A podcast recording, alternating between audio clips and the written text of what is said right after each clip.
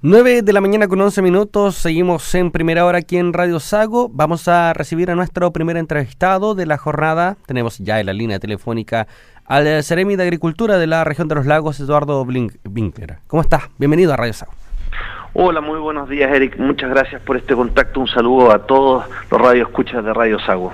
Bueno, Seremi, gracias a usted también por contestar esta sobre un tema importante que ya está en boga eh, durante los últimos meses, principalmente en nuestro país, eh, y que está en la conciencia también de la comunidad nacional, que se trata del cambio climático, algo que afecta... Eh, en, en, varios ámbitos y también afecta a la agricultura. Aquí en la región de los lagos, y conversamos en su momento también, llovió muy poco en, obviamente en verano, pero en otoño y en invierno también, lo cual es eh, preocupante, Seremi. ¿Hay una modificación en la agricultura local producto del cambio climático que se está experimentando ya en todo el territorio mundial? Así es, el cambio climático ya no es una contingencia pasajera, es algo estructural que nosotros debemos saber, eh, por un lado, tratar de mitigar y por otro lado, adaptarnos para poder seguir desarrollando la actividad agrícola que en el fondo es la que nos da el alimento a todos los ciudadanos de, la región, del país y, del mundo. Nosotros hemos visto efectivamente la sequía del verano, ya quizás esa estábamos un poco más acostumbrados que un enero y febrero que llueva poco, pero un marzo que haya llovido tan poco como este año, no solo estaba fuera de, las costumbres que tenemos, sino que eh, nos afecta directamente porque siempre estábamos, consideramos marzo un mes donde, donde las lluvias permitían el rebrote de las praderas, digamos que recuperar un poco e, e, esa humedad en el suelo perdida en el verano. Resulta que este marzo fue muy, muy malo y recién en abril empezó a, llover lo suficiente y eso retrasó el crecimiento, principalmente en las praderas, pero afectó la producción de forraje todo, todo el invierno. Y ahora tenemos un junio y julio bastante seco. Claro, seco para nuestros estándares, pero, pero el problema es que eso no, nos limita en eh, que las napas subterráneas se puedan recuperar, que los embalses prediales puedan recuperar sus niveles de agua y en el fondo irnos preparando para el próximo primavera y el próximo verano. Y eso nos tiene muy preocupados. Ahora, ¿cuáles son los efectos negativos que ha traído esta falta de lluvia en la zona? Mire, principalmente el efecto negativo de, en el verano es que algunas algunas producciones se ven disminuida. por ahí hace una semana atrás salió un estudio de que las papas sin riego producen un 30% menos que las papas con riego en la región, lo cual es mucho, afecta directamente la posible ganancia del agricultor. Tenemos que pensar que nosotros tenemos mucho pequeño agricultor que es productor papero, que es una de sus fuentes grandes de ingresos. Por otro lado, tenemos eh, este, esta falta de forraje que, que obligó a los agricultores a empezar a consumir el forraje que tenían para el invierno, a consumirlo a fines de verano y en gran parte del otoño. Es, por eso que nosotros en abril decretamos la emergencia agrícola, principalmente basado en esta falta de agua de marzo, que no nos permitió recuperar las producciones forrajeras normales de una curva normal de crecimiento de las praderas de otoño. Ahora esta falta de agua en junio y julio podría afectar también en la primavera. Claro, lo que más preocupa es, es la recuperación de las napas subterráneas. normalmente en verano llueve menos, las napas bajan un poco, los ríos bajan un poco y, eso se va compensando con las lluvias de junio y julio, que, a veces tenemos hasta desbordes. La verdad que este año ha llovido tan poquito que, con suerte se han ido recuperando los niveles mínimos de los ríos, pero no tenemos ese, ese, ese, exceso que nos permite ir recuperando hacia abajo, hacia las capas más, más profundas de la tierra la humedad y el agua que necesitamos. También nos va, no, nos provoca, por suerte en la región no nos ha afectado mucho, pero tenemos un récord de incendios en invierno, incendios forestales, que CONAF está controlando ahora en pleno invierno en, en regiones más al norte que nosotros. Esperemos que nosotros no nos toque llegar a ese punto. Bueno, según la Fundación Terram, los expertos advierten la necesidad de optimizar el rendimiento agrícola en un país con solo el 5% del territorio utilizable para esos fines, de acuerdo a la última edición del informe de país de la Universidad de Chile. ¿Cómo optimizar entonces el rendimiento agrícola con tan poco territorio? Abordar.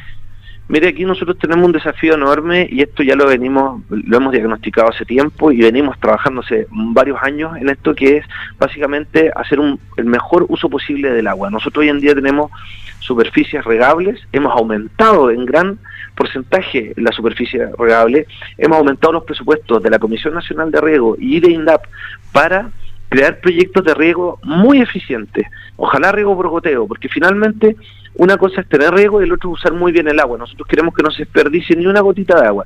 Y estamos haciendo proyectos de riego para pequeña y mediana agricultura con capacitaciones. Hoy en día no existe proyecto riego que no tenga capacitación.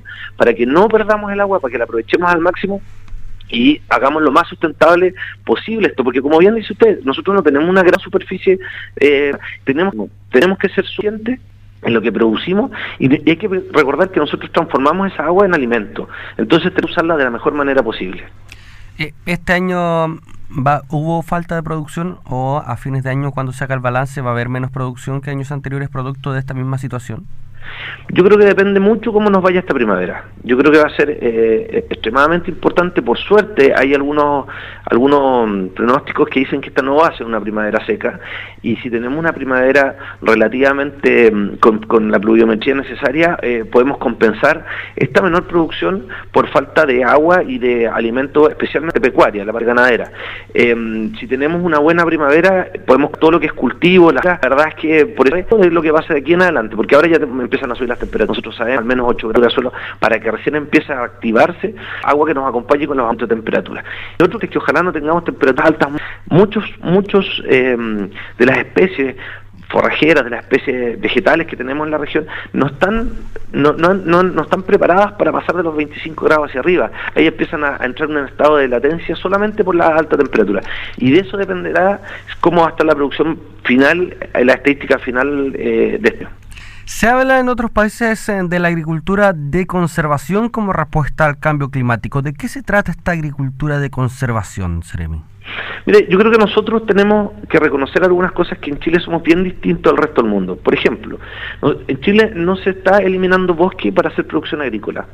Entonces, tenemos una ventaja que, que nuestra agricultura es muy sustentable en general estamos hablando, es muy sustentable. Y lo otro que estamos analizando hoy en día a, través de línea, en un, proyecto muy bonito, es la captura de carbono de las praderas permanentes. Nuestra forma de producción en la región de los lagos y en general en el sur de Chile está basado en un sistema más con una tradición de sustentabilidad de, décadas y de hasta más de 100 años, en donde no, no, se rompe el suelo, que es una parte importante, porque cada vez que nosotros rompemos el suelo se libera carbono al medio ambiente. Nosotros tenemos praderas permanentes que son eh, capturadoras de carbono, todavía no está 100% medio cuánto se, cuánto se captura, pero hoy en día solo analizando los, los pequeños bosques que tenemos en los campos de la región, tenemos capturas de más del 60% de, del, de los gases de invernadero, del carbono en realidad, que se, que se capturan en Chile son a través de, la, es a través de la agricultura.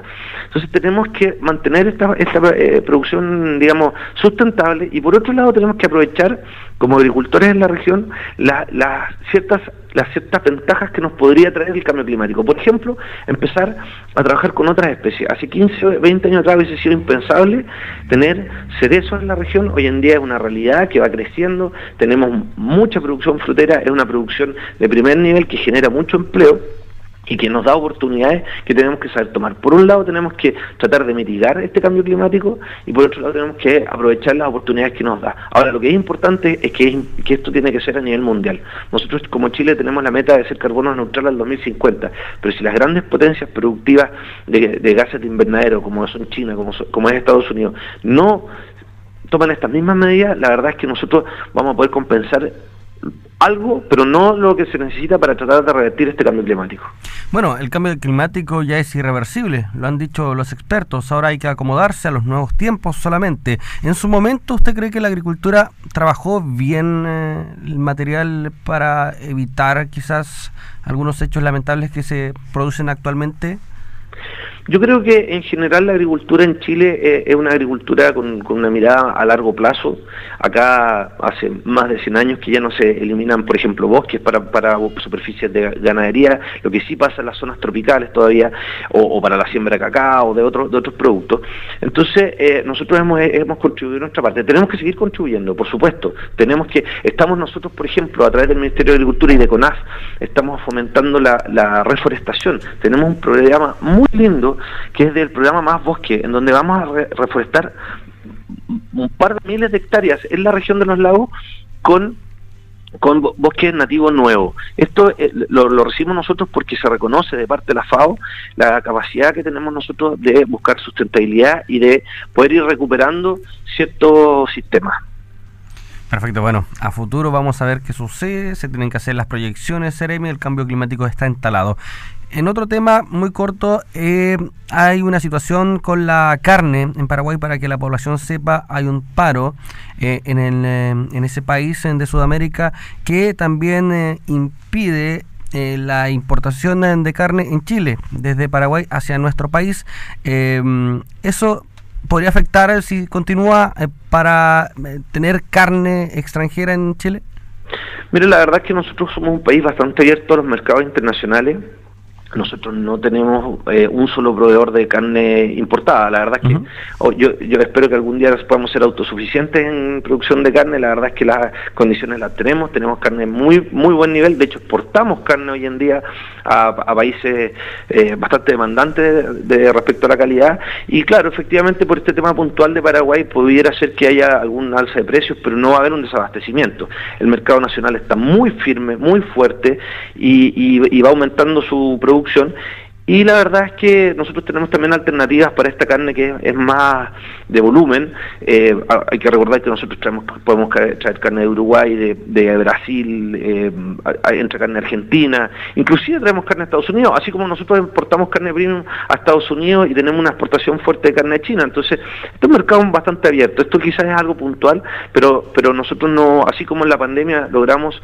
mantener las mesas de, la, de todos los ciudadanos de la, región y del país abastecidos con los productos, reemplazando inclusive importaciones con productos nacionales, yo no creo que haya una mayor, eh, se vea mayormente afectado el precio y el abastecimiento a nivel local, quizás por algo muy puntual de un, de un par de días, pero, pero en general estamos bastante bien preparados para esto. Se lo preguntaba porque estamos a un mes de fiestas patrias, si esto continúa podría generarse un alza o un desabastecimiento en carne en esa fecha, que es donde más se consume?